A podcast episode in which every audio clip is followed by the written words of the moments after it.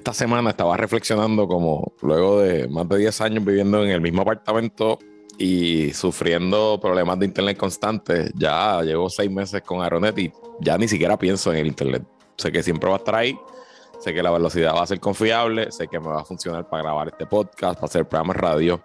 Y si tú quieres tener la paz mental que tengo yo, cámbiate al mejor y más confiable Internet de Puerto Rico, Aeronet PR, que tiene ahora un nuevo servicio para el hogar HomeFi por fin.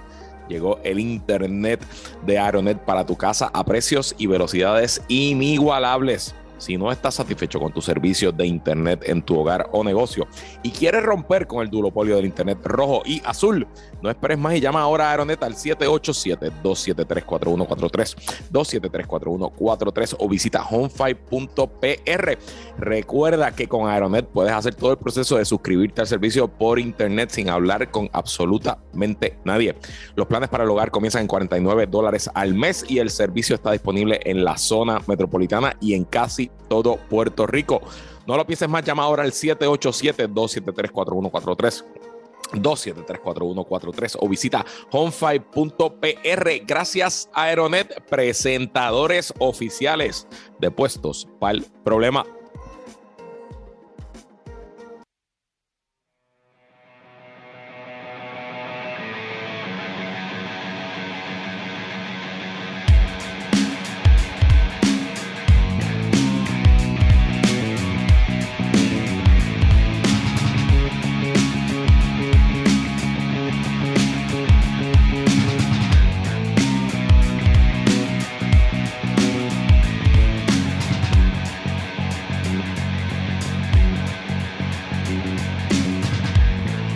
Amigos, bienvenidos a esta edición de Depuestos por Problema esta semana. Eh, Luis está vivo, sobrevivió. Vivo, estoy aquí, Fue San Germán, pero está, está vivo, está vivo. está- Sobrevivimos motines, botellazos, botellas de, todo de, de agua, vasos de cerveza, todo. Sobrevivimos. Mentira, en verdad no pasó nada. Por lo menos no pasó nada de eso. Bueno, pero tú te Este, fuiste antes también, porque ya estábamos Ok, sí, vamos, vamos así, puestos para, vamos, vamos para puestos, pero antes de ir a puestos para los PCN, eh, el evento, la fiesta, la congregación más divertida de este verano, el PPP Christmas in July, adquiere tu acceso, vete ahora mismo, está el show notes, quedan poquitas taquillas, el miércoles cerramos, punto, cerramos y no hay más acceso porque acuérdense que tengo que cuadrar las guaguas y toda la transportación, así que busquen los enlaces en los show notes. Ok, puestos para el PCN. Eh, anoche nos dieron una pelada en el Arkelio. Eh, yo salí tempranito de San Juan, que yo sabía la que había y, dejé mi programa grabado, lo grabé a las 2. Eh, hice el segmento de Tele 11 y de Tele 11 me fui. Cogí un pana que vive en Cagua y seguimos por ahí para abajo. Llegamos como a las 7 y 20 por ahí. Ya a esa hora el parking fue en el carajo. Nos parqueamos, qué sé yo, por ahí hay como una zonita industrial antes del Arkelio. eh, por allá atrás. Eh, caminamos había, nos encontramos con otro grupo de, de cangrejeros también y caminamos como, qué sé yo, como cinco minutitos para llegar a la cancha. Este, entramos sin problemas, ya cuando entramos no había fila afuera, pues ya básicamente todo el mundo se había acomodado. Mi prima Fabiola, que tiene una amiga que es abonada también, que se sienta cerquita de nosotros, eh, como que arriba a la izquierda, nos habían guardado dos bleachers y nos sentamos detrás del, del banco cangrejero. Eh, ah, y había también otro fanático de, de Santurce que vive en Laja, así que éramos nosotros cinco. Este, y nos sentamos rodeados de, de, de fanáticos de San Germán. Pero, mano, por lo menos en mi sección todo corrió y fluyó sin problema alguno. Yo me hice pana de él. Atrás mío había un señor que me dice que él, él vive en Nueva York hace 40 años y que él viaja para los juegos. Que él dice, yo no voy a los juegos de los Knicks, a mí no me importa la NBA, yo me monto en el avión y vengo a ver a San Germán. Y estaba con un amigo de él y qué sé yo, y estuvimos hablando todo el juego. Y. O sea, eh, eh, fue un día familiar. Para ti fue un día familiar. normal, y yo aplaudía y gritaba y hacía mis cosas cuando Santurce jugó bien, pues, o sea, por un cuarto y medio. Después de eso, pues me tuve que callar la fucking boca, este, porque no había nada Ajá. por lo cual Sí, aplaudir. porque fue, fue papel. Yo estaba comiendo, yo estaba comiendo ayer eh, y estábamos, o sea, en- entre la comida y que sé, la cena que estábamos, estaba, puse, entraba y salía del YouTube para ver el juego, para ver cómo estábamos. Este, y al principio dije, coño, estamos competitivos. Estamos competitivos. Se acaba la mitad. Fíjate, estamos ahí. Estamos ahí. De momento me desconecté y volví a entrar así como en el tercer cuarto y ya estábamos así como por 15. Y, Ay, Dios mío, qué desastre. Qué desastre. Y, y, o sea, tuvimos, el primer quarter lo dominamos. Aunque perdimos, creo, por dos, jugamos súper bien. eh, ellos metieron bien poquitos puntos, cogimos, ganamos Ajá. los rebotes y tuvimos tres tiros de tres abiertos que en- se podían meter o fallar, que fueron buenos tiros. Que, o sea, realmente, y la intensidad se mantuvo la primera mitad del, del segundo quarter con, el, con, el, con la segunda unidad. O sea, estábamos súper bien. Pero, o yo no sé si fue un ajuste o no sé qué pasó, pero, mano, de momento se nos cayó al piso y San, Juan, San Germán cerró 10 a 0 el, tercer- el segundo quarter y pues nunca, nunca más lo agarramos. Volvimos de halftime por 4 y en menos de 5 minutos ya estábamos abajo por 14. So, ya, Ah, ahí se jodió, se jodió, nunca más hubo, no hubo vuelta atrás. Pero de, de lo que todo el mundo está hablando, más allá de la pela, es de el criquero que se formó al final. Correcto. Este, so, ¿verdad? Aquellos que no han visto los videos, eh, Ok, yo me, yo me fui, yo no lo vi, yo no Tú fui te fuiste, tú- Ok, porque exacto. yo ya cuando quedaban como 5 minutos. si tú decidiste que ya se está tropical y te vas para carajo. ya yo, yo estaba ready, como tenía que caminar con cojones, este, y no quería tener que hacer la fila en los pasillos para salir del alquileo con todo el mundo saliendo a la vez, dije, le dije al pana, mira, en el próximo timeout nos paramos y nos vamos.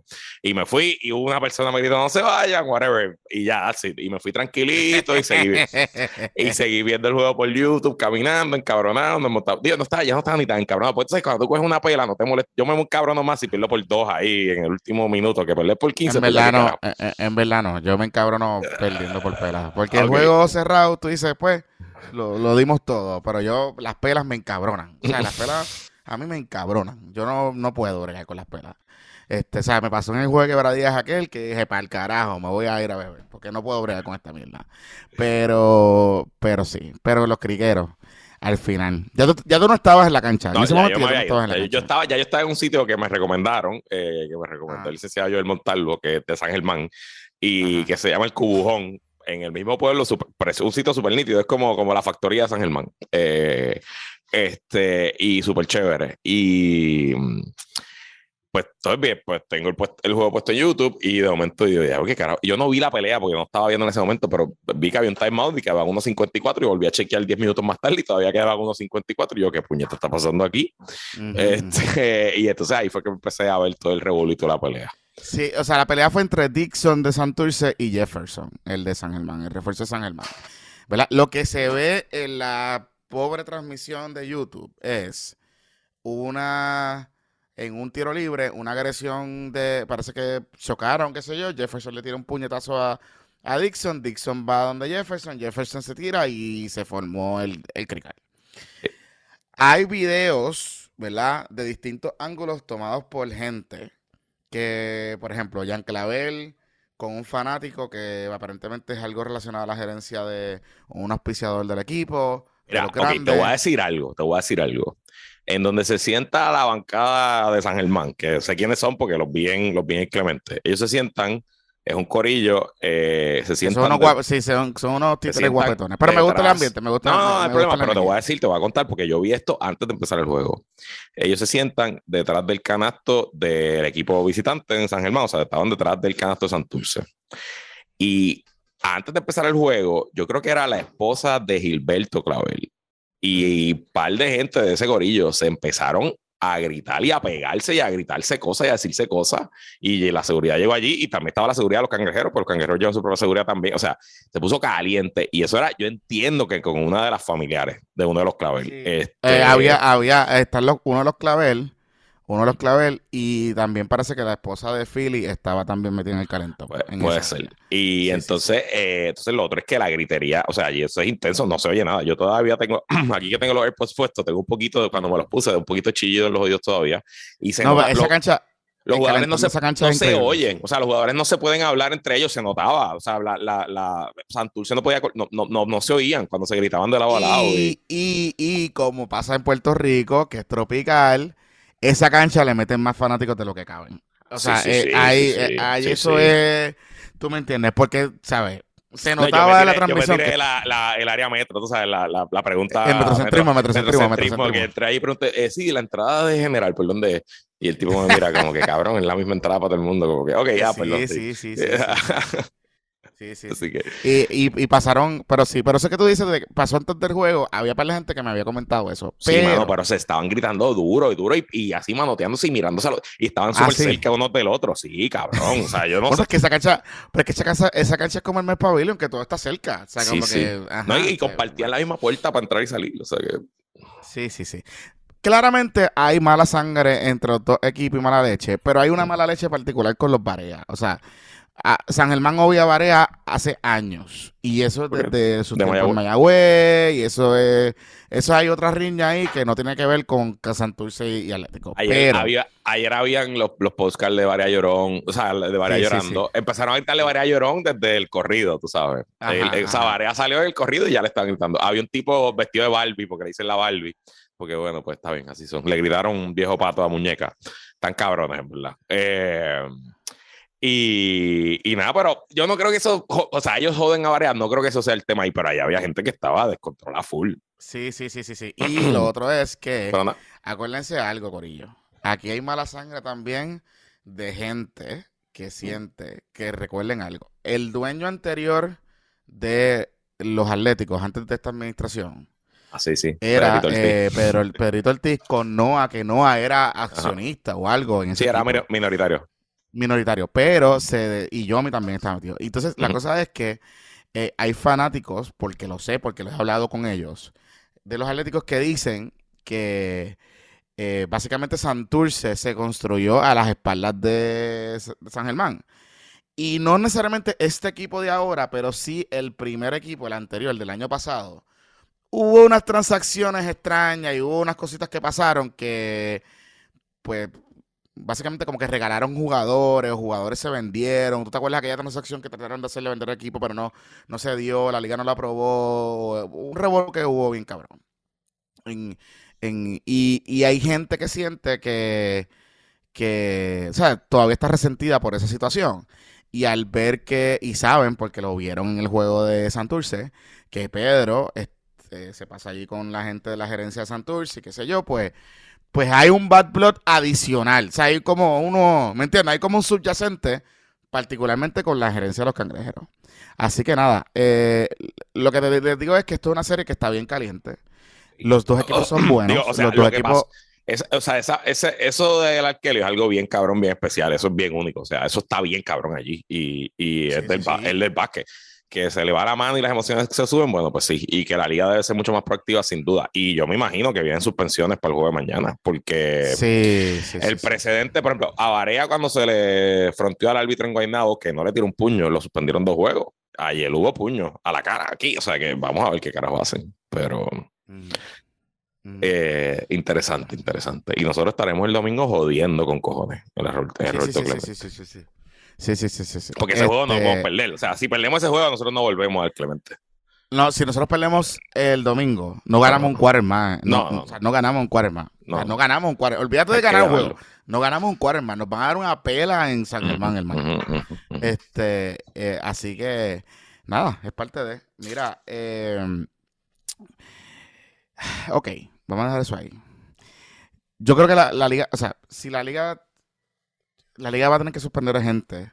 No sé cómo van a aplicar las reglas. Porque, por ejemplo, hay reglas de suspensión automática para gente que se sale del banco y entra a la cancha. Pero a veces se aplica con, Va a ser un 3 Por eso, por eso porque ayer expulsaron a, de los dos equipos, expulsaron a la mitad del equipo. De cada equipo expulsaron a la mitad del equipo. O sea, terminaron el eh, juego 4 contra 4, ¿verdad? Eso fue lo que hicieron. no, terminaron o sea, votaron 5 contra 5, pero votaron a, todas a todos los bancos, a todos los coaches, todo el mundo para el carajo. Todo el mundo, todo el mundo a dormir. Todo el mundo para el carajo. Todo el mundo para el carajo, votaron a todo el mundo. O sea, fue un crical, fue un crical un fanático, un fanático tocó a Jan Clavel, se metió y le. No, y ese fanático, lo que ha podido averiguar, es auspiciador del equipo. Ah, o sea, es pues uno de los auspiciadores del equipo. Ah, pues son un loco. Sí, sí, sí, sí, sí, sí. O sea, como que hay algo ahí que. O sea, no sé que la liga. La liga puede hacer tomar dos rutas aquí. Suspender a Dixon y a Jefferson. Y apercibir a los dos equipos de que si se forma un revolú, pues whatever. Este. O aplicar como hizo la, la NBA cuando el crical aquel de Miami, los Knicks, hace varios años atrás, que en medio de la, de la, serie suspendieron a la mitad de los equipos y se formó un crical cabrón. Y pues adiós que reparta suerte. O no hacer nada. No hacer nada y. Es el PCN way. BCN, güey. Exacto. O que se joda. Y claro, no hacer nada el BCN Way es que si esta serie, esta serie tiene que regresar a San Germán. Y si mañana Santurce gana, o sea, el domingo, cuando usted lo escuche, si, si el domingo el Santurce gana y regresa a San Germán, cualquier cosa va a pasar allí y se va a formar un crical bien cabrón. So, no sé, no sé, nada, pero la liga pues es tropical. Ah, entonces, lo otro que iba a decir, yo he leído mucha gente, que es que sé yo, miren Corillo, si yo sé que usted- eh, muchos de ustedes están pegándose ahora al BCN porque están pompeados, lo escuchan con nosotros y se han pegado. Esto es el BCN, is- o sea, esto es el Siempre ha BCN sido. Sí, sí, históricamente. siempre. Ahora es, sí- me- ahora es, es menos que antes. Ahora es menos que antes. Ahora es menos. ¿sabes? Pero este crical, este crical si hubiese formado en los 90, todavía estuviesen peleando allí, todavía se estuviesen recogiendo las Sí, sí. y todas esas cosas. O sea, se hubiese formado el motín de la vida. Sí, sí, sí, sí. Este, así que eh, nada, es parte del calentón. Esto es Playoffs BCN, que el calentón es extra calentón. O sea, la serie de Carolina y Arecibo está caliente también. Sí, todo es soldado, todas las noches Este, soldado. so- Todo soldado, o sea, como que tú sabes, pues nada. Vamos a ver qué pasa. Mira, este Luis, tengo que comentarte algo. ¿Ya tú recibiste tu invitación de, de la boda del año? Eh, Diego, no, no, no me han invitado. ¿Y la tuya llegó? No, tampoco. Estoy Yo- yo- esperándola. Yo no creo que me llaman a ella a invitar, te soy honesto. Creo que no estoy en, Pero la, si me- en la lista. Yo, yo, pero si me invitan, yo voy. Mm, Eso va a ser Yo tremendo a- party. Ese es el evento Yo político creo más que va a ser- importante del 2021. Yo creo que va a ser 2022. yo, yo creo que va a ser tremendo party. Yo No, creo eso que va a ser un party, cabrón. Honestamente, o, o sea, honestamente, fuera, besides cualquier cosa que usted pueda pensar, yo creo que va a ser tremendo fiesta. O sea, los dos son papeloneros, los dos son rimbombantes, los dos les gusta el película. O sea, esto va a ser, olvídate. Ahora, lo que sí me enteré es que están, parece que buscando quién va a ser el brindis de la boda. Oh, sí. Sí. Ah, en teoría, sí, en sí, teoría sí. uno lo haría el gobernador, en teoría. Uno pensaría, ¿verdad? Por, por no va a ser el protocolo. Por protocolo nada No más, porque, porque, o sea, obviamente el gobernador no creo que conozca a la pareja, no puede hablar de la pareja. Tú puedes tener a alguien que sea amigo de los dos y hable. Pero en teoría, si el gobernador de Puerto Rico va a tu boda, pues tú le deberías pedir al gobernador que haga el brindis. Pues no va a ser el no, te, digo desde ahora que no va a ser el gobernador. No va a ser el gobernador. Ya, ¿Y quién no lo va a hacer? eh, Bueno, o sea, me enteré que Ajá. había esta consideración de no invitarlo, pero lo van a invitar porque No, tío, eso es imposible. No, no, no invitarlo Sí, sería. Wow, eso sería. pero pero sí, pero sí. Entonces, eh, Pónganme en el Zoom hacerle un cuento de un invitado, pero en el Zoom, no aquí. ok. Ajá. Ahora, lo que sí me enteré es que parece que hubo un acercamiento a la gente o, o directamente a el ex speaker de la Cámara, Paul Ryan, Ah, para, para, que, que diera el brindis. Para que diera el brindis.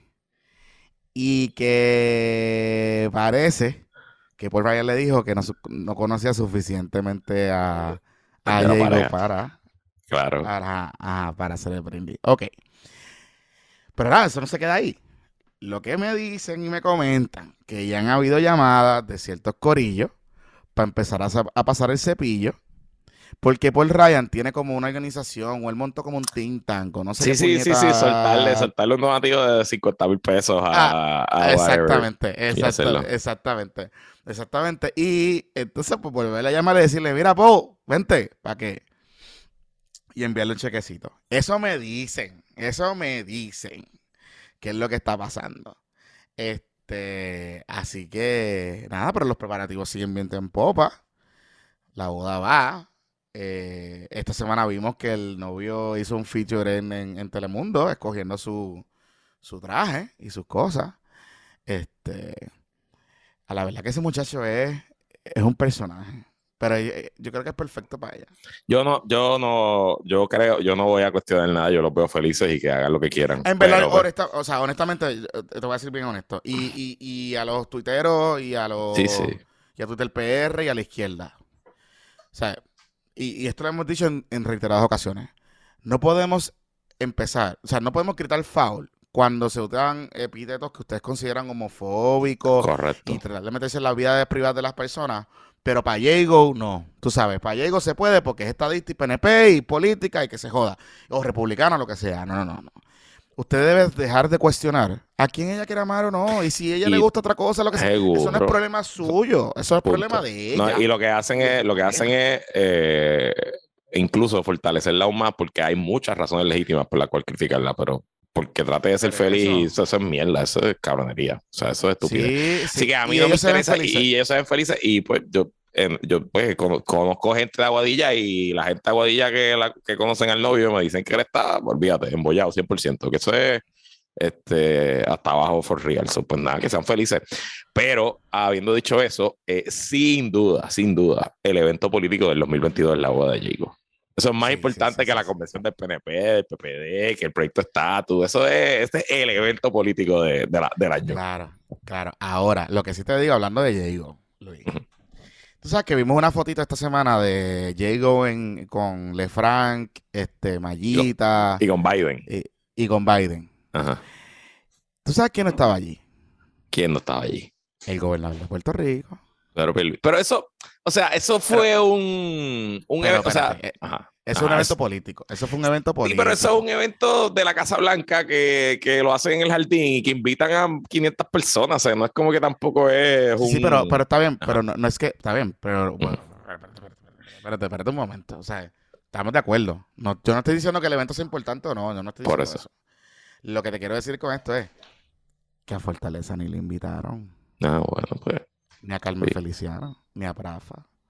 Entonces, ahora la pregunta es, es que Vivito está fuera del corille, tú sabes, porque entonces, una cosa es que Pipo no vaya porque pues piense que no es una Pero, ¿de actividad qué era el importante. evento? ¿De qué era el evento?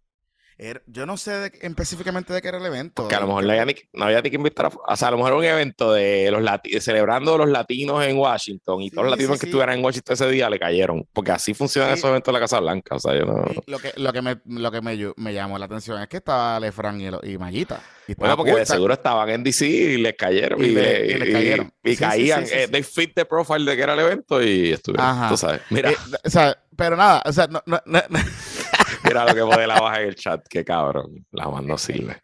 Dice Ah, aquí sí, que Sayira y Sayira Jorlán puede, puede ser la. Puede, puede dar el, puede dar el brindis. Muy bueno.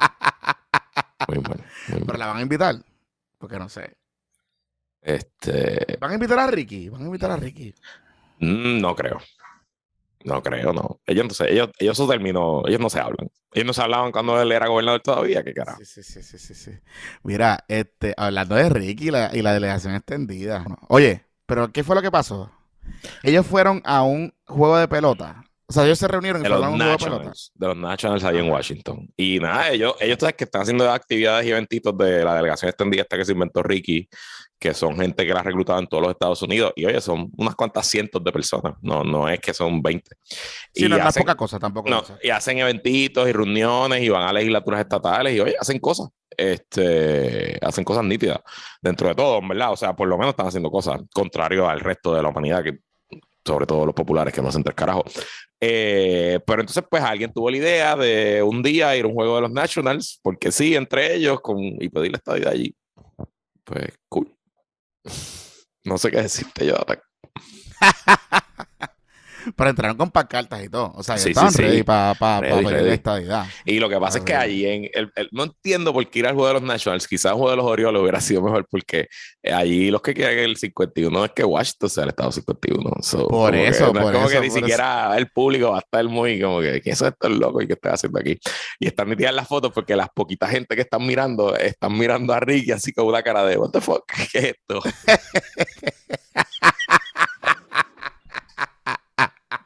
O sea, está, está pensando como que, siéntense, el pana, el pana al lado estaba mirando como que siéntense que me tengo que parar a buscar una cerveza. O sea, como que, este, está cabrón, que está cabrón. Mira, eh, oye, vamos a hablar de estatus.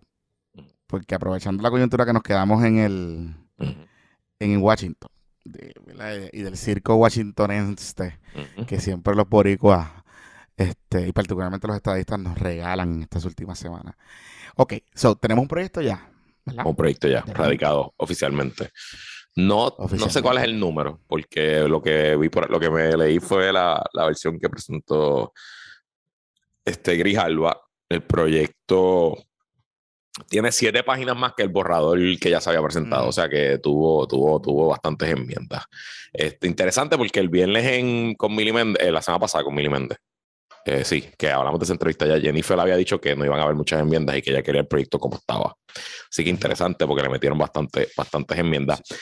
Eh, lo más interesante para mí son los detalles de las transiciones. Sí, Este, sí. Porque le añadieron, pero este, y le quitaron. Pero si quieres, no sé por dónde quieras empezar, si quieres empezar por las definiciones, por el Vamos, proceso. vamos, vamos a hablar, o sea, porque ya, y si usted quiere, ¿verdad? Escuchar el resumen del draft completo, haga referencia al episodio donde hablamos originalmente de este, de este proyecto. Eh, sustancialmente, esas definiciones que en aquel momento que, que hablamos, no sufrieron tantísimos cambios. Lo que sí es en los detalles de las transiciones. Que hay que, Exacto. digamos, la- bueno, pero vamos, en la, ok, el proceso, eh, el mecanismo no cambia. Un plebiscito entre las tres, con una segunda vuelta, eh, sin, sin ninguna de las tres opciones, eh, saca el 50. 51%, eh, sería noviembre de 2023, marzo de 2024. eh, entonces, las definiciones se quedan más o menos iguales, pero obviamente estadía de independencia, pues son estados de independencia, pero libre asociación ahora la, la llaman soberanía en libre asociación con los Estados Unidos. exacto. Así que interesante esa definición. Eh, y este, adicional, ah, las- o sea, la independencia y la soberanía en libre asociación, las dos dicen que de ser, de ser escogida esta la opción, Puerto Rico se convertirá en una nación soberana con autoridad plena y responsabilidad sobre su territorio y población bajo una constitución de su propia adopción que será la ley suprema de la nación. Y más adelante dice en las dos, en la independencia en la soberanía en libre asociación, que Puerto Rico cesará de ser una posesión de Estados Unidos. De hecho, esa misma wording, Puerto Rico cesará de ser una posesión de Estados Unidos, también lo dice eh, con la estadidad. Entonces, eh, pues nada, detalla los poderes de la independencia, obviamente habla de relaciones internacionales, la política, porque la ley está dividida en varias partes. Empieza primero con el proceso, después las definiciones que van a estar en la papeleta, después cómo van a correr las elecciones y después cómo correrían las transiciones de los estatus escogidos. Eh, entonces, ¿verdad? Pues la independencia detalla las relaciones internacionales, la política monetaria, la inmigración, dice que los ciudadanos americanos eh, este, mantendrían serlo, pero que el día después de que sea la independencia, pues ya no habría ciudadanía americana por nacimiento. Dice que por los primeros 20 años, si no me equivoco, eh, los que nazcan en Puerto Rico, aunque no sean ciudadanos americanos, pueden viajar a Estados Unidos y trabajar en Estados Unidos sin necesidad de visa y no van a ser catalogados como inmigrantes. Es lo más interesante. Este. Eh, tiene un término fijo, no sé si eran 20 años, pero ajá. Sí, Eh, eh, eh, dejaron, dejaron lo del primer, ¿te acuerdas? Que en la, en la versión Sí, pero eso es, de la, eso es de la libre asociación. Estoy en la independencia. Exacto. Estoy en la independencia todavía. Este, bueno, entonces, pues nada, pues pasando a la soberanía en libre asociación con los Ah, Estados espérate, Unidos. antes, de que pase a la soberanía. Algo que me llamó la atención es que clarifica un poco el lenguaje de la transición de los programas federales. Sí, ¿Te acuerdas habla de, habla eso, sí, habla de eso, eso está súper interesante y habla Sí. también, tiene mucho wording de la, los tribunales, del seguro. Ah, dice, por ejemplo, en la independencia dice que el seguro social, los fondos del seguro social se le van a transferir a Puerto Rico, las aportaciones que hayan hecho los puertorriqueños por toda su vida, eh, pero para un programa de seguro social de Puerto Rico. O sea, que no es que se le va, o sea, tiene que ser algo que, que se convierta acá en un, en un programa de seguro social. Exacto. Este, Y, y- y entonces, eh, y me llamó la atención porque en el proyecto anterior el lenguaje implicaba que los, las transiciones de los fondos federales en la independencia era solamente por 10 años, iban fading out en 10 años. no, ahora son 20. Ahora, ahora son 20. Los primeros 10 años es full blast. Correcto. Full blast, o sea, eh, como Todo, eh, te dan todo y es un block grant, así como lo, o sea, es un es block un grant. cheque, un cheque, una transferencia. Exacto. Y por los próximos 10, a partir del año 10, o sea, del año En el año 11, 11, al 20, va bajando escalonadamente. which is 10%, 10% por mes Me- por año. me, me- me parece interesante porque es una transición bastante extensa, tú sabes, sí, dentro de, sea. dentro de, ¿verdad? Dentro de todo lo que, lo que podía ujú. pasar. O sea, Ujú. pues es lo mismo. Mañana, la eh, eh, o sea, el Congreso no tiene que darnos un carajo en la independencia. O sea, mañana puede decir es out is out. Pero claro, una extensión de 20 años me parece Y- y a- razonable. Y a, Estados todo. Unidos no le, Conviene. no le conviene una República de Puerto Rico quebrada y jodida. So, Por eso, o sea, un éxodo, o sea, ujú. va, va- va a provocar un éxodo peor que el de los Marielitos. ¿tú sabes? pero está súper interesante todo, todo el tema de la, de la independencia. Eh, ok, entonces, soberanía en libre asociación con los Estados Unidos. Y como le dije, empieza diciendo Puerto Rico ser una nación soberana, con autoridad plena y responsabilidad sobre su territorio y población bajo una constitución de su propia adopción, que será la ley suprema de la nación. Más adelante dice que Puerto Rico dará ser una posesión de Estados Unidos. O sea, eso es similar a la independencia pero añade en la definición de soberanía y libre asociación, Puerto Rico entrará en artículos de libre asociación con los Estados Unidos con todos los acuerdos, devoluciones y reservaciones de funciones gubernamentales, y así como otros acuerdos bilaterales a los cuales puedan negociarse entre ambos países bajo los artículos de libre asociación. Este, y entonces ahí aclara lo de la transferencia de la ciudadanía americana por nacimiento a hijos de dos ciudadanos americanos por duración del primer pacto. O sea, lo que dure ese primer pacto, o sea, 10, 20, 30, 40 años, entiendo que los de las islas del Pacífico son de 40 años. Eh, los que nazcan en Puerto Rico, hijos de dos ciudadanos americanos, eh, pues tendrían la ciudadanía americana por nacimiento eh, y lo pone ahí bastante, bastante claro. Los que nazcan de un padre, lo dice también, no la tendrían. Exacto. No la tendrían. Este, así que nada, eso está de lo más interesante. Eh, y dice también, añade la definición, que la constitución y las leyes de Estados Unidos no aplicarían en Puerto Rico, excepto en aquellas áreas por mutuo acuerdo en los artículos de asociación. Exacto. Eso está, eso está bueno, porque eso se, se ¿Cómo es? está mucho más claro, mucho más claro. Pero está más eh, claro. La, definición. Está mucho más claro. Está mucho más claro porque quedaba medio vago en la versión anterior. Hay algo que se ha formado como un medio revolu y vía a Colbert City. Parece que por ahí es que se van los, los no, Es que Dalmao estuvo toda esta semana en Washington y. Pues. o sea. Eh, y, y yo no estoy diciendo, para dejar claro, yo no estoy diciendo que a lo mejor lo que ellos proponen de Lela, yo hago lo que me da la gana pudiera conseguir adeptos y apoyo en el Congreso. Yo estoy diciendo, a lo mejor sí, pero como ellos no fueron parte del proceso, no quisieron participar, lo que han hecho es antagonizar con Nidia, bueno, pues llegaron al noveno inning perdiendo por, por 10 y pues le cerraron las puertas, cero break, de meterse a meter lenguaje ahí a cambiar cosas, o sea, entraron súper tarde. Sí, ellos están doubling down en el asunto de los impuestos federales bajo los pactos, ¿verdad? Eh, específicamente bajo los pactos de libre asociación y de y de la independencia a los ciudadanos americanos en Puerto Rico. Entonces, hay un par de cosas importantes que tenemos que poner en contexto. El lenguaje lo clarifican bastante y cuando uno lo lee, uno dice, eh, ok, this is make any, o sea, hace todo el sentido del mundo. Para que usted tenga una idea, hay ciudadanos de Estados Unidos que viven en otros países del mundo. Ahora mismo, ahora mismo, olvídense de estatus. Ahora mismo hay ciudadanos que viven en otros países del mundo que para no tener responsabilidad contributiva renuncia a la ciudadanía estadounidense. Sí, porque tú pagas impuestos a donde quiera que vivas mientras seas ciudadano americano. Aunque el dinero ni siquiera llegue a Estados Unidos. Exacto. Tú tienes que pagar impuestos de, esos ingresos que tú recibiste en cualquier parte del mundo. Hay mucha gente que está en edad productiva, que no se ha retirado y que sigue enviando sus chavos para allá. ¿Por Porque con esos chavos es que pagas el, el seguro social y dejando la puerta abierta, ¿verdad? Entre la posibilidad de que si tú quieres regresar en algún momento a Estados Unidos o recibir el seguro social, whoever, whatever, lo que te toque, pues tú sigues enviando a tu chavito, ¿verdad? Eso es lo que pasaría aquí. O sea, yo no sé por qué estamos en la histeria, por qué, por qué estarían, eh, por qué eh, estamos doubling down en la histeria con este asunto, porque lo que hace el lenguaje es adoptar el lenguaje del código de renta interna de los Estados Unidos, punto. O sea, no, no, no sé cuál es el, el, el, el, issue y el drama con ese asunto. O sea, eh, llevarlo a la histeria de que, ¡ah! Impuestos federales. Pero es que ahora mismo hay entidades, hay servicios profesionales en Puerto Rico que tienen que pagar fondos. Este, y en la negociación puedes ponerle que, o sea, tú puedes negociar que eso no aplica a los que viven en Puerto Rico ya. O sea, eso no es. O sea, pues lo, lo, lo, mejor de todo este proyecto realmente es que eh, al entrar tan en detalle en definiciones y en transiciones, un poco nos da una idea de qué es posible y qué no es posible. Y cuán flexible puede ser el proceso.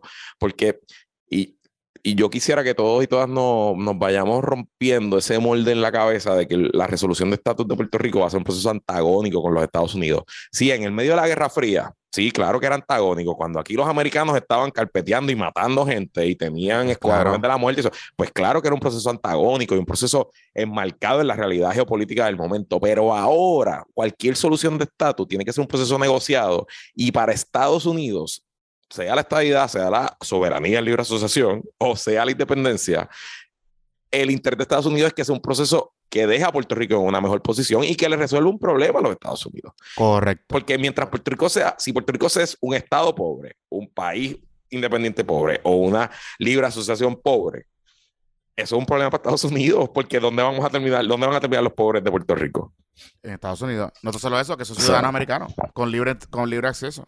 Y un poco, ¿verdad? Claro, estos son los demócratas nada más, y yo sé que los republicanos, pues, otro cantar, pero por lo menos sabemos que los demócratas en el Congreso, no sé en el Senado, pero en el Congreso, estarían dispuestos a ofrecer esto con estas condiciones bajo este proceso. Así que, no sé, interesante. Y, lo, y lo, eh, lo, que sí te iba a decir es que algunas organizaciones que estaban tratando de cabildear, eh, pues cogieron cositas, y, pero cogieron cantacitos. Por ejemplo, ¿tú te acuerdas que en uno de los comunicados esos del Power for Puerto Rico y el otro y el otro grupo este, los, los bodies y todo eso? Que no hemos cuadrado, pero fíjate, era un buen momento quizás para cuadrar la entrevista que ellos estaban tratando de, parte de las cosas que estaban pidiendo, entre algunas cosas bobas, pero sí estaban tratando de pedir de que los votos en blanco se, de alguna manera u otra se contaran en el proceso de, la, de la votación, ¿verdad? Porque, y que, esa, que esos votos en blanco se contabilizaran, se estableciera algún tipo de mecanismo de que se reconocieran como un voto eh, como un, rechazo, ¿verdad? Este, en el proceso de estatus. Pues en este proyecto, como quedó, eh, no se van a contar los votos en blanco. No y, no, y no hay votos tampoco para la diáspora. Exacto, tampoco votos para la diáspora, está todo el mundo. Sí, Eh, que es reciente Puerto Rico y todo, y todas las votaciones se rigen bajo las leyes de Puerto Rico y la Comisión de las Elecciones. Lo dice el, dice el proyecto, excepto que hay que someterlas a, justicia para verificación, a justicia federal, las definiciones y la papeleta.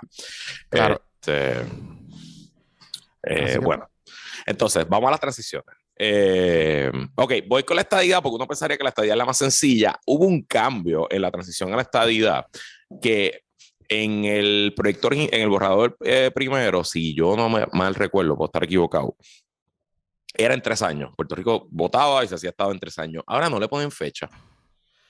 Eh, ahora básicamente dicen que una vez el, el, presidente de los Estados Unidos reciba la certificación de los resultados, emite proclamación aceptando a Puerto Rico como Estado y poniendo la fecha exacta de la admisión. O sea que le toca al presidente decidir cuándo es esa fecha.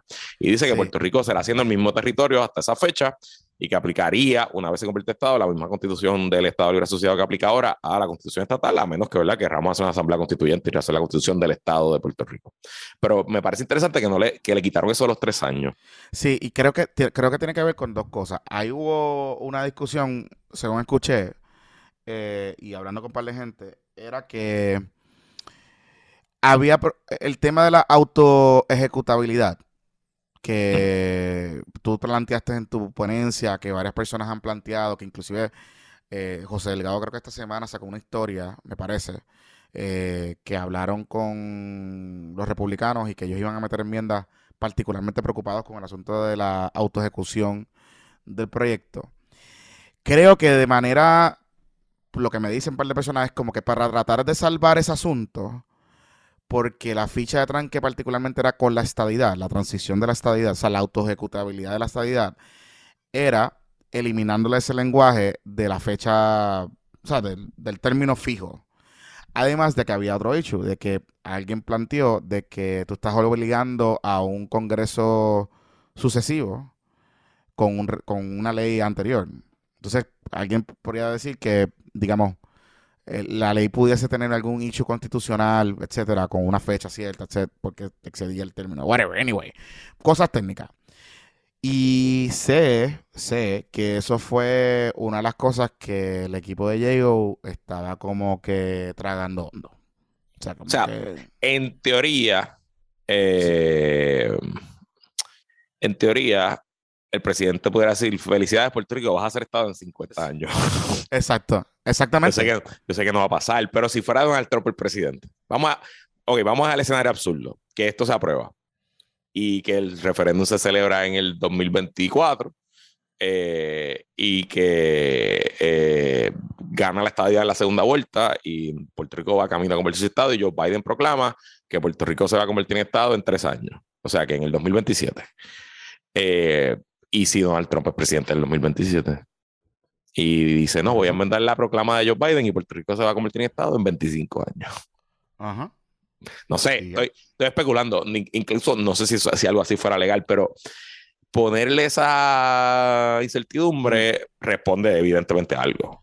Sí, sí, sí, sí, y por eso te digo, y, sé que al final eso era una de las cosas que eh, Jagos Camp estaba un poquito concernida. Sí, porque pues, oye, se puede interpretar como tú lo estás explicando, pero también se puede interpretar como un cantazo para ella, porque pues deja, es como un open-ended question de cuándo es la transición, de cuándo es la estabilidad, una vez tenga el, resultado que ellos dicen que vamos a tener, ¿verdad? Con el plebiscito. So, mm, no sé, está, está, está interesante, está interesante ese asunto. Entonces, vamos, la la vamos a la independencia, que también es relativamente sencilla, y entonces luego hablamos de la soberanía en libre asociación. Ok. Eh, la soberanía y la independencia ambos este, tienen el mismo proceso de luego de la victoria. Si gana la independencia, se convoca una asamblea constituyente a no más de seis meses de la certificación de resultados. O sea, vamos a tener la asamblea constituyente sentados allí en el Coliseo Recto Clemente, Pero todo el mundo con el la constitución de la nación de Puerto Rico. Ok, ok, O sea, este, a los eh, sí, sí, sí, sí. los First Nations de Puerto Rico, todo ese tipo. Exacto. Este, entonces van a tener un, eh, para, perdón, eh, se va a convocar a una votación para que la gente vote, elijan. Luego, en no más, de, no más de tres meses luego de la votación, que se escogen los delegados y las delegadas a la constituyente, se reúne y van a tener un año para trabajar una constitución y someterla a ratificación por el pueblo en elecciones. Eh, si el pueblo vota que no, pues se vuelve y se reactiva la constituyente y tienen seis meses para presentar otra constitución hasta que se apruebe una constitución. Así que ahí hay, ahí hay un limbito, hasta que Puerto Rico no apruebe su constitución, no se va a convertir en independiente. Eh, eh, le ponen una. La constitución no hay que someterla al Congreso ni nada, pero le ponen que dice que tiene que haber sistema republicano, proteger la libertad de expresión, la libertad de prensa, los derechos humanos, whatever. Este... Sí, pero, y ahí clarificaron ese lenguaje porque en el draft anterior sugería que había que enviarle los artículos de constitución al Congreso. Exacto. Este, en la independencia, sí. Mm, Mira, tú sabes que eh, en esa, en, no, establece requisitos de vestimenta para la Asamblea Constituyente. O sea, ¿cómo, ¿cómo lo, van establece. Pero yo okay. no puede ir vestido de pollo a la Constituyente. No, no puede, no puede. Si usted no sabe por qué estamos hablando de Georgie vestido de pollo, pues tiene que entrar a los Zoom los jueves y... los jueves, los jueves. Ya, ese, sí. ese son del jueves, yo me fui antes, o sea, el After Hours parece que estuvo aún más cabrón que el... sí, sí, en verdad nos reímos demasiado. Y ya tenemos, ya establecimos el nombre al predio pequeñito de condado pequeñitísimo de condado. Se llama Parque La Puntita. Ya está establecido. Vamos a registrarlo, Parque La Puntita. Pero nada, anyway, ajá, seguimos. Ajá, próximo tema. Ok, continuamos con la independencia. Ok. a la misma vez, a la misma vez que Puerto Rico está montando el proceso de la constituyente, etcétera, eh, el presidente de la comisión de la Asamblea Constituyente va a nombrar tres miembros de la constituyente que eh, van a ser parte de la Comisión Conjunta de Transición Ahí van a haber tres personas también nombradas por el presidente de los Estados Unidos y esa comisión conjunta pues se va a encargar de todo el trabajo que haya que hacer de transición. O sea, ese es el Jedi, Council. Es como la negociación. mientras, mientras la Constitución está escribiendo la Constitución, ese grupo está trabajando en las transiciones, las transferencias de propiedades, ah, los programas federales, porque piensa que el gobierno federal en Puerto Rico es dueño de, propiedades con cojones, pues, de distintas cosas. Todo ese trabajo que va a ser pues, un trabajo... Eh, Bien cabrón. Eso, de años. De años. Sí. Este, y imagino que hay que darle presupuesto y gente porque eso va a ser un crical cabrón. Exacto. Entonces, una, una, un mes o menos luego de que se ratifique la constitución de la nación de Puerto Rico, el gobernador de Puerto Rico deberá proclamar una elección para que se elijan los oficiales del gobierno de la nación de Puerto Rico a tenor con su nueva constitución. O sea, que a un mes de ratificada la constitución, el gobernador, sea quien sea, va a decir, bueno, el año que viene vamos a hacer elecciones para presidente, vicepresidente, parlamento, senador, whatever, como salgan las jodidas de la constitución que haga Puerto Rico. Eh, y un mes luego de electos, esos oficiales de la nación de Puerto Rico, el presidente de los Estados Unidos proclamará el fin de la soberanía americana en Puerto Rico y señalará una fecha específica para eh, que eh, se transfiera la soberanía a Puerto Rico, incluyendo las propiedades y poderes al nuevo gobierno. Así que yo presumo que allá hay como un gobierno de transferencia, que hay un presidente de Puerto Rico y un presidente de los Estados Unidos, pero habrá una fecha final definitiva donde ya se cesan las relaciones. Y en teoría, aquí tampoco ponen tiempo. No hay razón porque eso no dure los 20 años que van a durar las transferencias. Porque Exacto. No hay razón porque ese, ese, proceso. Como les dije, conserva el derecho a los puertorriqueños a viajar y a trabajar en los Estados Unidos, aún sin ser ciudadanos americanos, por 25 años luego de la independencia. Ese es el, ese es el término. Y lo de los block grants, que fue lo que tú dijiste, el seguro social se pasaría a todas las aportaciones de los puertorriqueños a un sistema de seguro social local. El resto del dinero federal se va a pasar en un bloque a discreción del gobierno de Puerto Rico por 10 años, un block grant eh, eh, que luego va a ir bajando, como explicaste, 10% anual hasta llegar a cero en el año 20. Está bueno. Yo creo que esa, Está- esa transición de los chavitos está buena. Mano, está eh, comprensiva. Sí, sí, sí. Está. No es una paja mental, me parece un No. proceso sensato. Obviamente no va a ser un proceso fácil, nadie está, ni y mucho menos sencillo, al contrario.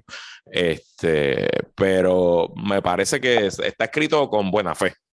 Está Sí, escrito sí, como sí. que si existieran los votos, eh, este, Es cool. Es cool. O sea, y, y está cool. Y, y no tan solo eso, que, que eh, digamos, en teoría, y no voy a usar la palabra indemnización porque la mamá me va a regañar y va a decir que eso no es una indemnización y bla, bla, bla, bla, bla, bla. Ok.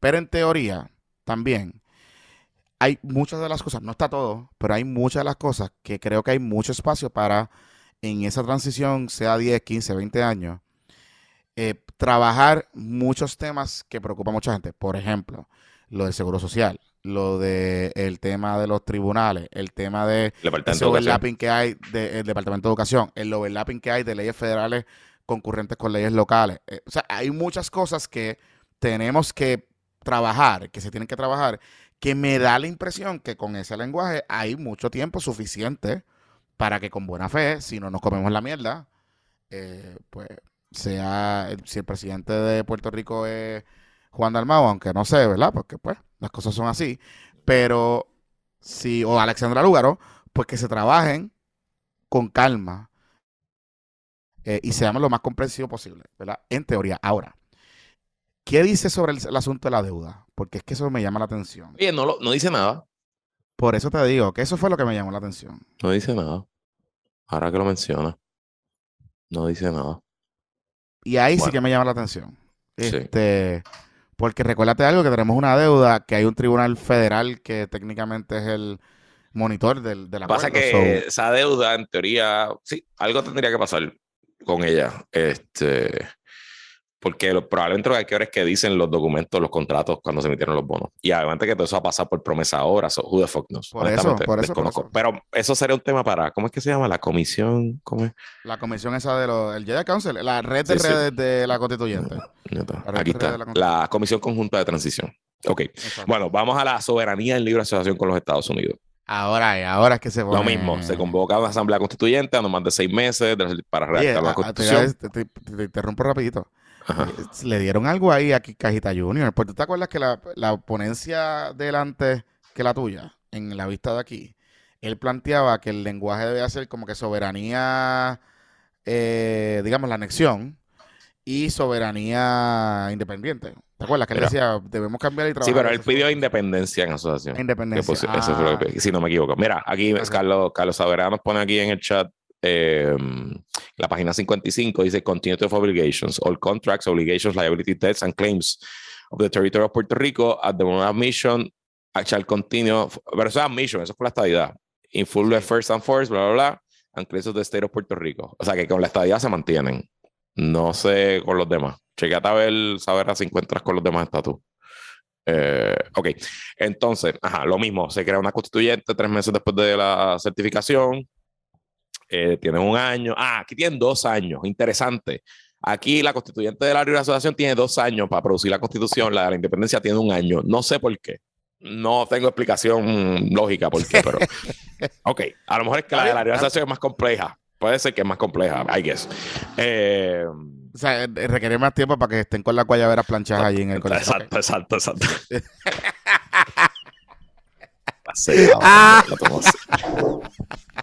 Así. Que, o sea, que Miguel Romero arregle el aire para la constituyente. porque Puñeta, ese- sí, ese porque, o sea, allí no se puede a menos que la quieran años. a menos, a menos que la quieran hacer permanentemente en el casino de Puerto Rico, que es más Ajá, vistoso, las sí, de cámara sí. son mejor. son Pero, ahí- pero el eco, eso, eso tiene un eco cabrón. el no eco bien cabrón. sí, ahí Sí, no sí, puede- sí, sí. Ahí no se puede O hacer. sea, eh, o sea, lo que te quiero decir que, por ejemplo, uno de los yo presumo que Lama va a ser uno de los constituyentes. O sea que claro. claro Lama que tiene que mandarse a hacer par de guayaberas No, yo, largas. yo- o sea, yo- Par. yo iría, yo iría para el gobernador en Cabo Rojo y me hago 12. 12 guayaberas. 12, exacto. Y pam, y la ruta, exacto. Sí, sí, sí. Y, y todos los días por la mañana se tira la Sí, foto. sí. Guayabera de hoy, pam. y me, y me ya está. hago, me hago, sé yo, cinco blancas y las otras siete de distintas tonalidades. Y me hago De una colores como y- y- y salmoncito, después- una como verdecita, tú sabes. sí, sí. Exacto, exacto. Y debería también hacerse con prints, porque a la más le gustan Sí, sí. los prints de Sí, flores, sí, sí. pues se hace unas así y ya. Sí. Eso yo So- pensaría, ¿verdad? Para que tenga los uniformes ya montados.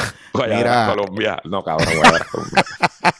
Bueno, Tatito tiene la Columbia, Guayabera. Tatito Tiene, tiene la dry fit, la dry fit. La ok. de Life, la de Life, ajá. Ah, anyway, este, ok, lo mismo. Eh, a un mes de electo, lo, ok, después de que se ratifica la constitución, en un mes o menos, el gobernador de Puerto Rico debe proclamar una elección para elegir los oficiales del gobierno de la nación de Puerto Rico, a tenor con su nueva constitución y se celebran las elecciones. Luego de electo esos oficiales, el presidente de los Estados Unidos reconocerá la transferencia de soberanía a Puerto Rico y le pondrá fecha efectiva a la misma. Aquí también la fecha no tiene eh, no tiene término porque hay que negociarlo. Entonces, aquí no es una comisión de transición, aquí se llama Comisión de Negociaciones Bilaterales. Eh, y básicamente lo que dice es que la constituyente de Puerto Rico va a nombrar cinco delegados para que sean parte de esta comisión de negociaciones bilaterales y el presidente de los Estados Unidos va a nombrar cinco embajadores que tienen que ser confirmados por el Senado y van a tener el título de embajador eh, y tienen que ser sometidos al Senado y confirmados. Entonces, en esa comisión de negociaciones bilaterales que van a estar encargados de negociar todo. Entonces, bajo en la libre asociación, el pueblo tiene que aprobar la nueva constitución, pero también tiene que aprobar el tratado de libre asociación, que se llama, eh, ¿cómo es que se llama? El, eh, ay, Dios mío, los artículos de libre asociación era que te dije el nombre, se me acaba de perder aquí en las notas. Bueno, eh, y el gobierno de Estados Unidos tiene que ratificarlos también, mm, no sé si aprobándolos en el Congreso, porque es un tratado al final del día, sí. O sea que me imagino que tiene que ser aprobado por el Congreso de los Estados Unidos y eh, por los electores de Puerto Rico en votación abierta. Y pues entonces, una vez aprobado, que ese- esos artículos de asociación tendrán sus términos de cuando entra en vigor, pues durará ese acuerdo lo que dure. Eh, importante porque lo dice, y es así, esto es el derecho internacional, los tratados, los acuerdos internacionales son siempre, no tienen una cláusula de amarrarte. Siempre cualquier parte puede salirse por cualquier circunstancia en cualquier momento, ¿no? Y eso es una de las realidades, no hay, no hay por qué, no, hay por qué no, no decirlo. Sí, está clarificando muchos muchos kings que no, no habían en el draft original de, en esas partes. O sea, como que está, está bien. Eh, va bien. Y ¿Qué de nuevo, te llama la atención de dentro del proceso, eh, también en este proceso de liberalización, me parece que hay un esfuerzo genuino de diseñar algo que en teoría pusiera, pudiera funcionar y que no me parece que está cargado para ningún lado y que no me parece irreal, ¿no? Este. Bueno, ya, ya la excusa, ya la excusa que tenían algunos eh, corillitos de la diáspora de que el, el draft tenía 51 páginas, que era como un not para la, para la estadidad, Ay, pues sí, sí, ya, es la ya, no, ya no la tiene porque Son 58, así que está bien. Exacto. Ya. O sea, que- que- Estado- bueno, pues Puerto Rico ha estado 58. por eso puede, pues, Cuando dividían a California en tres estados y qué sé yo, pues Exacto. ha estado 58. y, y, y, y cojan a América Samoa y todas esas cosas. Hay pues, ahí una, está. hay una teoría por ahí entre grupos demócratas de dividir a California en, creo que en cuatro estados y creas de momento, añades seis senadores demócratas más y con eso tienes el control del Senado para siempre. Wow. Ese es, el, es la- Hay gente que, que- que tiene eso y de hecho creo que alguien intentó como que recoger firmas para, para, o sea, que en California hay elecciones que tú puedes recoger firmas y después la gente vota por las peticiones. Pues en algún momento alguien trató de levantar firmas para eso. Ah, mira hacer que un referéndum para ir a California en, ¿Cuánto, cuánto, cuánto, cuánto, cuánto, eh, cuánta es la población de California ahora mismo? Son como un cojón. Son como Es el estado con más poblado, son creo que 50 millones, vamos a ver. mierda Sí. Sí, Yo sé que sí que es un, es un descojón. De hecho, tienen par de cricales con el asunto del agua. Eh, 39.35 millones. mira para allá. Pues cuatro Texas, estados que es el de... segundo, Texas, que es el segundo, tiene 26 puntos- 28.64. Y Nueva York, que es el tercero, tiene 8.38. O sea que si tú quieres dividir a California en cuatro Nueva York, lo puedes hacer todavía. Y California, cada estado sería más grande que Nueva York. Exacto. Eh. Así que imagínate tú. Ah, pues pueden hacer el condado, o sea, pueden hacer lo que quieren hacer, la conciliación de municipios, pues. Mira, pues nada, en general, eh, no, no, eh, yo creo que describí y discutí todo lo que dice el proyecto que me llamó la atención. Eh, creo de nuevo que es un paso al frente, un proyecto importante. Me reafirmo lo que yo diciendo en este podcast desde el principio. Cuando se apruebe por la Cámara, por los demócratas en la Cámara, va a ser un antes y un después. Siento que este va a ser el punto de partida de cualquier discusión o desarrollo futuro sobre el tema del estatus. Eh, me parece que el Partido Popular pues está sellando aquí su, su tumba en por lo menos adelantar el Estado de la ciudad, yo hago lo que me da la gana. Pelearon una gigantesca oportunidad eh, y les va a salir caro al actual liderato. Sí, y la, y la soberanía. Y, me parece, fíjate, yo creo que todo el mundo, tanto la independencia como la libre asociación, cogieron o sea, puntos positivos al argumento, o sea, para el discurso político de vender las dos alternativas en una eventualidad de que el plebiscito, eh, ¿verdad? De que esto se apruebe y el plebiscito llegue. O sea, me, me da la impresión que es mucho más claro y, y cierra la puerta a distintas interpretaciones que pueden haber, tanto de las que están a favor como están en contra. Porque las transiciones son, digo, no, oye, no es perfecto, pero las transiciones y las definiciones y lo que incluye son mucho más específicas, son mucho más viables, me parecen un esfuerzo genuino y razonable, particularmente razonable, para esas dos alternativas, la de independencia y la soberanía y libre asociación, en un plebiscito.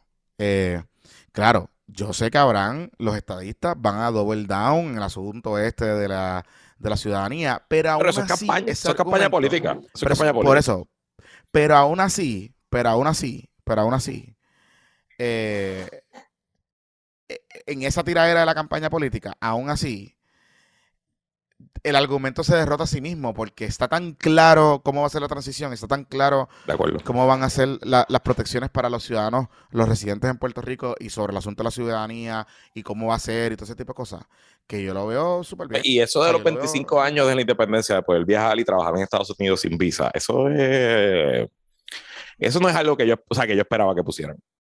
No, no, no. Este, no, no, no. Así que. No, eso, eso suena, eso parece como un TPS de eso. de- sí, sí, como un TPS de los que, de los acuerdos que ellos tienen con algunas ciudadanas, con algunos residentes en, en Latinoamérica, que les, les dan, le extienden Correcto. estatus de y residencia. hay, y hay, hay trabajar. varios países que yo estoy seguro que Puerto Rico pudiera negociar que entran en relaciones especiales con Estados Unidos de inmigración, por ejemplo, Inglaterra, Francia, un montón de países que tú puedes viajar a Estados Unidos sin visa y estoy seguro que Puerto Rico va a caer ahí y que te puedes mudar también relativamente sencillo a trabajar. Mira, voy a hacer la vamos a hacer la pausa. Porque. Antes de la pausa, esto va a votación en el Comité de Recursos Naturales el miércoles y Hoyer quiere que se apruebe en la Cámara antes de fin de mes. Eh, se va a aprobar, los votos van a estar de los demócratas. Yo presumo que puede ser hasta unánime del caucus demócrata, los 220 y pico votos. Eh, no sé cuántos republicanos voten a favor. Ay, Dios mío. Eso no lo sé. Amado. Bueno, pero esa, ahí Diego tiene que, tú sabes, tiene que, si ya la respetan en Diego, y Washington, Diego tiene que está entre la espada y la pared porque Diego está entre, bueno, con esto puedo lograr algo que se apruebe en la Cámara porque cuando los Ajá. republicanos ganen en noviembre no van a aprobar nada. Pero por otro lado, pues quizás se arriesga a que venga una facción más estadista y que la ataquen por la derecha por decirle, mira lo que entregaste, entregaste el plebiscito, entregaste la ciudadanía Sí. americana, entregaste qué sé yo. Know. No, está bien, pero, pero creo que al final del día es mejor para ella tener algo aprobado. O sea, es más fácil vender eso que no tener nada, ¿verdad? Porque pues, no tener nada es fracaso, full. Eh, así que bueno, mana, vamos a hacer la pausa. Cuando regresemos, seguimos con más aquí en doble. Mira, yo estoy diciendo sin tapujos. Mira para allá. En María. Puestos para problemas. Puestos para problemas. Ah, sí, sí.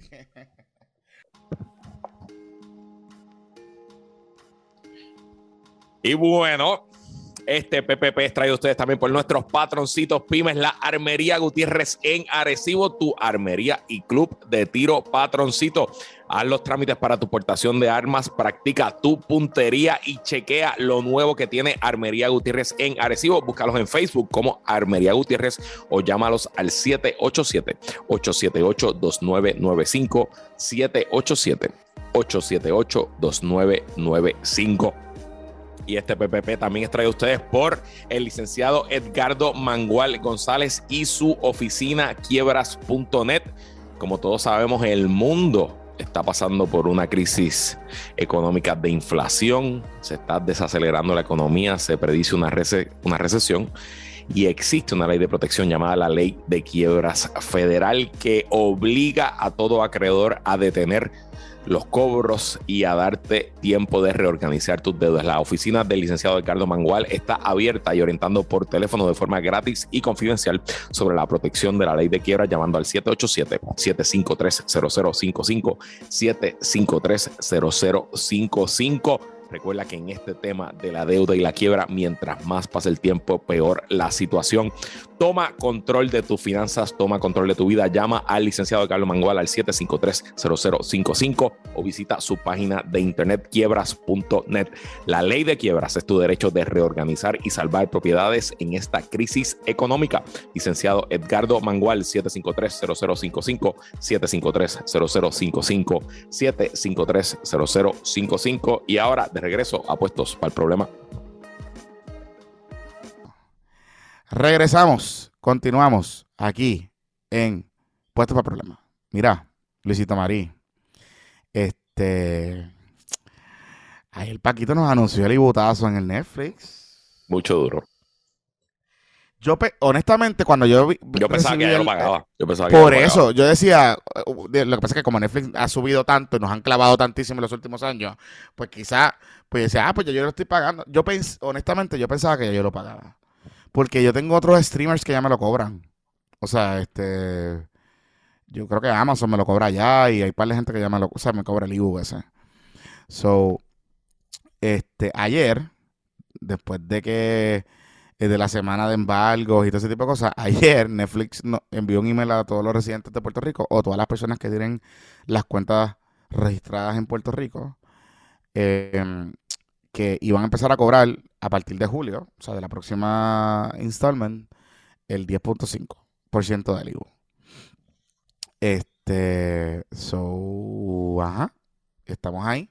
Hay como una controversia de que si es 10.5 es 4. Yo entiendo que es 10.5 porque es como un bien. Eso se trata como un, como un, que estás comprando un, un servicio. O sea, que no, no sé por qué hay gente que está comentando que es 4, pero y siempre ellos han cobrado el 10.5, so, no sé. Así que, nada, estamos, estamos ahí, el ibutazo. Pero esa semana fue de Paquito, Paquito estuvo por ahí con, en la Lambo, en la Uru, en la G-Wagon. Este, ese caso va a estar bien interesante, pero ese caso creo que abre una puerta, una caja de Pandora interesantísima. Porque, tiene, buena, tiene buena abogada. Eh, sí, sí, sí, sí, sí, sí. Contrató buena abogada. Y parece que estaban tratando de negociar. Claro, ellos ah. sabían que esto iba a pasar antes. y parece que estaban, tratando de negociar y enviar unos chavitos, qué sé yo, pero este, lo que eh, lo interesante va a ser es si realmente en el embargo de las cuentas y los bienes hay tracto para los millones que dice Hacienda, ¿verdad? Que, que él dejó de reportar. Porque parece ser que todo era una pintura. O sea, la mayoría era un como un, un espejismo bien cabrón. O sea, por ejemplo, él no tiene casa, las casas son alquiladas. todo alquilado. Eh, sí, sí. Todo eh, eh, alquilado. o sea, es un, es un Ponzi scheme más o menos, en el sentido de que todo lo que entra él lo gastaba, punto. O sea, Exactamente. Y vivía al límite. Y con eso, pues, pues o, sea, vivía ostentoso y, y, pues, el tema es que de cada dólar que él gana tiene que pagar impuestos. No es solo eso, que aún así gastando la switch, a switch, eh, Tienes que pagar impuestos ah, antes de gastar. Por eso, no te solo eso, que hay que preguntarse, o sea, en el ritmo que él estaba gastando, lo que sea, gastar 11 millones de pesos está duro. O sea, tienes que gastar con cojones. Entonces, pues ahí es que vienen otras cositas que pueden pasar en esta investigación y que se pueden dar cuenta. Por ejemplo, eh, hay una teoría de que JetTrace era un front de otra gente para lavar chavito y disminuir sus cargas contributivas, por ejemplo. Eh, y Aparente alegadamente. pudiese- aparente y alegadamente, y eso pudiese salir. Lo otro es, Jet Trades antes era NWC Capital. Yo lo puse en el bizcochito Report esta semana. Y esa entidad tenía un decreto de ley 20. Así. De hecho, sí, esa entidad es la que se convierte en Jet Trades.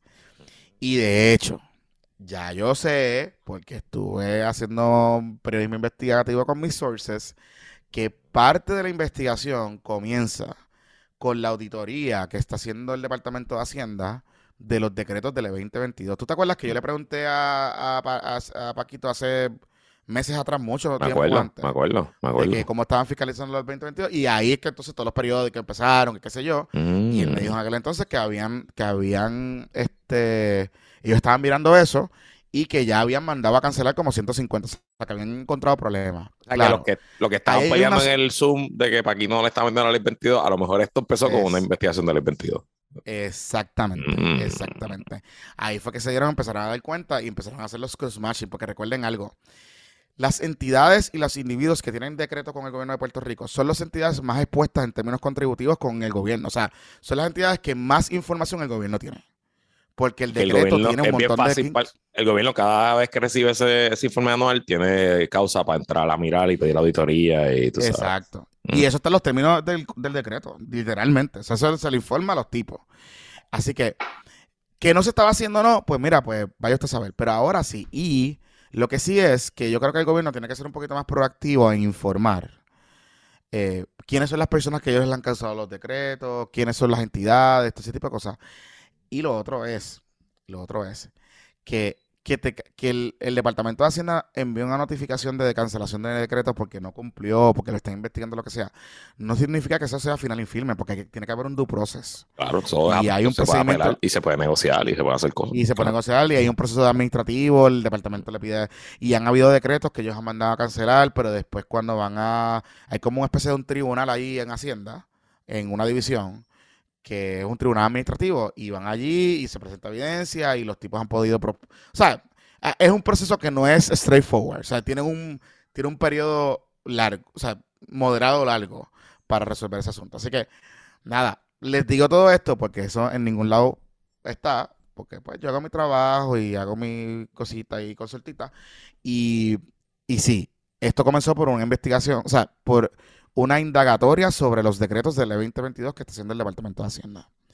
Y les puedo anticipar que vienen más cositas por ahí, particularmente de esos corilles Forex y cripto. y Uy.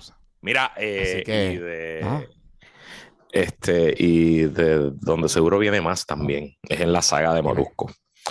Oye, ¿Qué pasó? Esto, el martes, el martes ya hablamos de esto porque lo habían suspendido el martes, ¿verdad? En el episodio de, el episodio de la, sem- de- del miércoles PP Extra. ¿Qué ha pasado de allá para acá? Pues mira, ok, lo que pasó, obviamente lo más, lo más relevante es que eh, Molusco y Pamela y Ali creo que también están todos monetizando la controversia. Han subido videos a YouTube, No, tú sabes. no, No, no, no, no. les dicen. Este, las expresiones son todas en, a través del canal de YouTube y todo ese tipo de cosas. El viernes, Molusco anunció que iba a por la tarde a tener un mensaje hacia las 5 y 55. Este, eh, y que iba a ser así como el LeBron James, como la decisión aquella cuando LeBron James se fue para Miami y todo ese tipo de cosas. Y entonces, eh, básicamente en el, en el video que sube, dice, Pamela y Ali van a regresar. Que eso era lo que yo les había dicho a ustedes. Mm. Pamela y Ali van a volver. Porque, amigo, eh, tú me entiendes. Hay que pagar la Eh, hipoteca, la escuela de hay los que hijos. la o sea, hipoteca y ellos sí, no son sí. moluscos y No, tú no sabes, ahí exacto, sí, sí. hay unas cositas que tienen que ponerse al día y los muchachos pues Estamos, estamos sabes. en el back to school ahora mismo, papá. En el back to school, me lo dice a mí que ya yo llevo un par de chavitos, Yo entiendo, que. Pamela, yo entiendo que Pamela no tiene hijos, pero eh, Ali sí. so, Ali sí, Ali sí. Ajá. Pero que me dice a mí que o sea, de aquí salieron esta, maña- esta mañana a comprar cosas y ya me dijeron, eh, ¿cuándo termina terminas de grabar para que te unas a comprar unas cositas. Por lo menos Pero ayer, nada, te, ayer te depositaste Patreon, por lo menos. Así que Sí, estamos, no, pero-. Ajá. Sí, sí, sí, pero ya, ya llevo gastando toda la semana el back to school. Tener hijos está bien cabrón en Puerto Rico. Gracias y buenas noches. Anyway, la cosa es que eh, él dice en ese mensaje medio críptico y me llama la atención y les voy a explicar por qué, porque eso tiene una explicación lógica y también legal. Y es que él dice que él no va a regresar el lunes. Sobre el lunes, el programa que regresa Se va a seguir Es- los Reyes de la Punta, pero es con Ali, con Pamela Y con Pamela. con- y con Fantacuca. Y con Fantacuca. Y con. Fantacuca. Ujú. Él no va a regresar. Y él no va a regresar porque él dice que se va a coger un tiempo. Y, pero, interesante, él dice que él va a volver a hablar con la gerencia de SBS. So, miren lo que está pasando, Corillo. Aquí se están mezclando dos cosas. Se está mezclando la situación que pasó, ¿verdad? El, evento de la suspensión y el revolú y las cosas, con la renovación del contrato de Molusco que con SBS y con que SBS realmente eh, tiene todo el poder del mundo para que Molusco no vuelva a la radio en mucho tiempo. Esa, es la, esa, es la, esa es la realidad. O sea, si, Y si Molusco, Molusco se sale del contrato, tiene una cláusula que no puede competir, me imagino, por X cantidad de tiempo. muy, que la mayoría de estos contratos de esos talentos así grandes Ajá. es que tú no puedes competir, o sea, tú no puedes volver a la radio por la duración del contrato. O sea, muchos de estos contratos no tienen penalidades. Algunos tienen penalidades, otros no, pero la mayoría no tienen penalidades. Lo La penalidad es que no puedes- puedes, no, no puedes trabajar en ningún no puedes por X cantidad.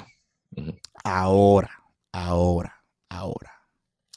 Hay una teoría legal que SBS la viene trabajando hace tiempo. Y esto yo me enteré por lo bajo, por otros lados. ¿Por qué?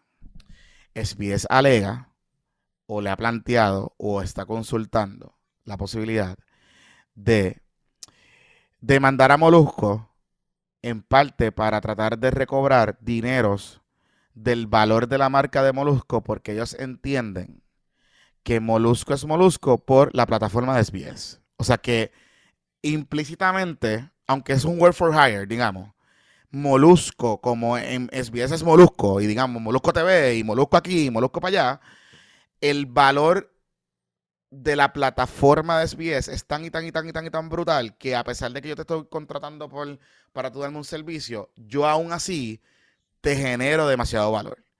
Y si yo te genero demasiado valor, yo quiero plantear que un tribunal decida si yo tengo derecho a que tú me des algo de ese valor que tú has generado. Ah, ¿Verdad? A cuesta mía. Lo que pasa es que eso está interesante No van a ganar. en la No mente del ejecutivo, pero, mano, no lo pusiste en el contrato, mala tuya. Por eso. Mala tuya, está Pero, jodido, está pero, jodido. pero el Ajá. contrato es bien, el contrato es bien ambiguo, pero el contrato sí tiene restricciones, por ejemplo, de que Molusco no puede estar en negocios similares que compitan con SBS. Y SBS te puede decir, oye, yo tengo plataforma de internet, yo tengo canal de YouTube, yo tengo contenido que genero para digital, y tú, me, tú implícitamente estás interfiriendo con mi potencial generador de ingresos por el cual yo te pago a ti. Yo creo que ellos no tienen mucho, o sea, eh, yo creo que no aguanta mucha agua, pero, pero, pero, pero, una acción legal como esa de una empresa pública como SBS, que tienen todos los recursos ilimitados del mundo legalmente, eh, es un caso interesante y te va a tardar un tiempito y a lo mejor Molusco gana, pero te va a quitar mucho, mucho, mucho, mucho, mucho energía y mucho dinero. Y mucho dinero. Añado a, un, a, otro, a otro aspecto más. Molusco todavía, él, eh, y esto pasa con las criaturas que son de medios tradicionales. Todavía él, aunque él sabe que él tiene su plataforma bien montada y que le va bien y que YouTube está monetizando bien cabrón y todo ese tipo de cosas y que él puede hacer muchas otras cosas más, todavía él no está imaginando ese futuro sin el medio tradicional. Él todavía está en ese proceso de hacer ese riesgo de no estar en radio, particularmente porque él tiene cosas y proyectos que él quiere volver a hacer, que son obras de teatro, eventos y mierda, que depende inherentemente todavía de un medio tradicional para poderlo vender. O sea, él va a necesitar un partner de alguna manera u otra para poder promocionar esos asuntos. Y el acuerdo de Molusco con SBS, si envuelve catch, o sea, le pagan una cantidad buena de dinero, pero también envuelve intercambio. O sea, una cantidad monetaria que, es, sustancial para el promocionar sus eventos y sus cosas. O sea que eh, hay, hay, un, hay un tema que yo me imagino que eh, ese, ese tiempo que él está diciendo que se va a coger fuera de la radio es un poco para hacer ese, ese, ese asunto. Además de que él tiene gente en su equipo que le está diciendo que él puede vivir sin las plataformas. Sin SBS, perdóname, con las plataformas de él. Yo no estoy tan seguro de eso. No estoy tan seguro de eso. todavía. Yo creo que eventualmente sí. Ahora, es interesante lo que puede pasar porque esto puede terminar siendo con que un acuerdo que llegue con SBS es, pues sabes que, págame por el programa. El programa es mío y tú lo transmites. Y tú me pagas por el programa. Y de momento empieza a ser él un programa sindicado. Él lo produce de sus estudios, él, lo, contrata productores, contrata talentos. Y SBS meramente es el difusor, una plataforma de distribución del programa. Que eso, en teoría, puede funcionar para las dos partes, porque bajaría un poco la exposición de SBS en términos monetarios. Tienes un producto que se vende solo todavía, que vas a llenar cuatro horas, porque, Corillo, este programa es de cuatro horas. Cuatro horas. O sea, buscar un talento o talentos que te llenen un programa de cuatro horas todos los días está bien cabrón. En Radio FM es bien difícil. A mí, nada, más, a mí nada más de pensarlo me da escalofrío. Que a mí me, que yo tenga que hacer eso, nada más de pensarlo no. Sí, porque esto es un talk show, esto es bien difícil, es bien difícil y... que la radio en vivo, eso tú estás como en una cuerda floja sin malla abajo, porque eres tú solo y ya, y el bache eres tú, o sea, no, porque aquí tú y yo la cagamos y yo lo edito después igual, a veces se me olvida editarlo, pero en la radio en vivo te eres tú y ya, no hay más nada que hacer. Es difícil, es difícil, es difícil, es difícil, es, complicado y, y, y el problema, el problema es que, eh, o sea, requiere de muchas cosas, de muchos moving parts y todavía pues o sea, qué sé yo, puede surgir un molusco eventualmente, pero no hay un molusco ahora mismo. O sea, tú, tú miras, yo sí si, soy ejecutivo de SBS y miro para el lado y digo, ah, pues que se vaya para el carajo. Yo vaya afuera, que se vaya para el carajo, yo busco. Pues no hay nada. no hay otro molusco. no hay otro molusco. No hay otro molusco. O sea, quizás puede hacer. Puedes llamar a Chente, pero Chente te va a mandar por el carajo. Chente no quiere hacer cuatro horas de radio al día. No, no, no hay manera, no hay manera, no hay manera. Y SBS ya sabe, SBS ya sabe la intención de Guapa Televisión con Caco 105. O sea, Caco 105 muy probablemente en los próximos dos a tres años va a cambiar el formato y van a añadir un, talk show y muy probablemente va a ser por la tarde y ese talk show, si ellos dejan ir a Molusco, va a ser Molusco por la tarde. Eh, así que hay, hay, hay varios temas pasando ahí y hay varias cosas que se van a dar. Yo no creo que él esté mucho tiempo fuera de la radio, honestamente. Yo no y, y, yo y yo pienso honestamente que él estaba cansado ya del formato. Que esto es una cuestión de que él también está cansado del formato, él quiere relanzar el show, a lo mejor se quiere coger un break, ¿sabes? Eh, y se mezclaron todas las cosas. Todas las cosas a la vez. Eh, si tú me preguntas a mí, yo creo que él vuelve para SBS. De alguna manera u otra, él va a volver para SBS. Este, por lo menos hasta que finalice el contrato. Si el contrato le queda, si el contrato le queda menos, si el contrato le queda menos de un año, él se puede correr el riesgo de no volver para SBS. Ahora, si el contrato le queda un año, que creo que le queda un año y pico o un poquito más, él tiene que volver a SBS, por lo menos hasta finalizar el contrato. Y lo que le tiene que notificar a SBS desde ahora es, no voy a renovar el contrato. O sea, no voy a renovar el contrato, punto. Este es mi último contrato con ustedes. Y se acabó. Y en esos dos años, pues trabajar la, lo que vaya a hacer a otra cosa. Pero él va a volver. O sea, esto... esto si tú, tu, predicción es que él regresa, que se cogerá una o dos semanas más y en agosto está de vuelta ahí en los ríos de la puta. Eh, sí, sí, sí, sí, sí. Yo pienso que él va a regresar. Yo pienso que él va a regresar porque es que no hay manera.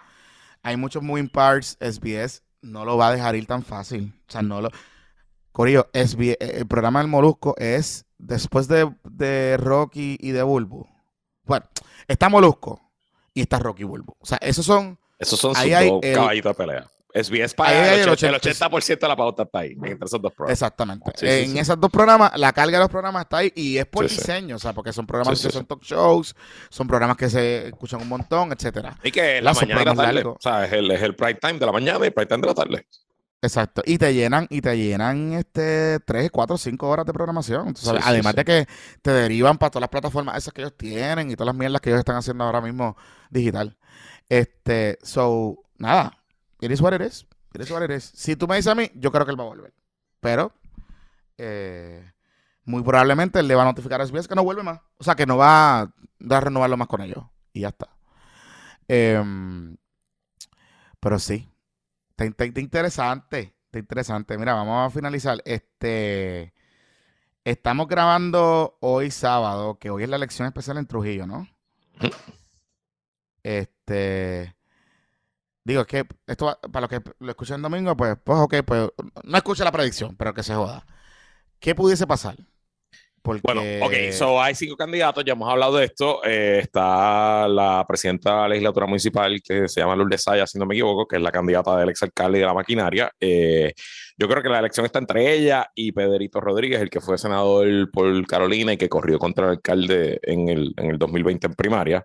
es una situación similar como la de Nimi eh, ¿verdad? Que pues él perdió, pero es el más conocido, es el que ya había sido legislador.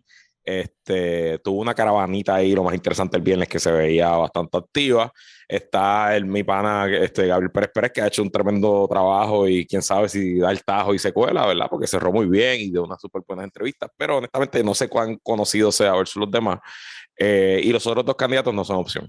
O sea, no, no creo que tengan, que tengan posibilidades. Eh, a esta hora no he leído ninguna noticia, honestamente. No sé cómo está la participación, son las 11 de la mañana. Pero nada, en el episodio del miércoles damos el análisis de Trujillo Alto Politics. Sí, sí, y obviamente hay movimiento en el bullpen con acusaciones en, en otro uh, alcalde que es de San Germán. El alcalde de San Germán. Vamos a ver qué llega primero, si la eliminación o la victoria de San Germán o el resto del alcalde. Yo, porque ya cuando sale ese, esa notita por Melissa Correa, este. Y, eh, es inminente la información. yo, lo, confirmé por mi lado también. el alcalde dio un Facebook Live el jueves eh, y, lo, y lo negó todo, pero no le ha dado entrevista a los medios. No, no, no. Él está contestando por lo, por pero, pero los hechos son muy claros y muy específicos. O sea, se sabe las cancelaciones del contrato, se sabe que cambió la Él llegó allí, votó a Conways, que es la compañía más grande de basura en Puerto Rico, que no son ningunos santitos tampoco, pero allí llevaban años allí, tenían un contrato de años. Él lo canceló sin causa, ¿no? ¿Verdad? Porque eh, no hay, tú puedes cancelar un contrato si no te están cumpliendo. Eh, y, y Conways lo demandó. Con, hueso de eh, bien cabrón. Pero adicional al contrato con Waze, que el que yo les dije que contrató dos vehículos de esos de, de recoger las canastas, las canastas, las canastas, ¿no? canastas no, de los que tienen como una grúa, como una araña que Ah, que recogen los escombros, sí, los que usan los municipios para recoger. Que puede recoger carros y toda esa cosa. Eh, pues le alquiló dos equipos a, a Oscar Santamaría como por los 160 mil pesos al año, cuando podía comprarlos los dos y darlos para siempre por 300 mil pesos.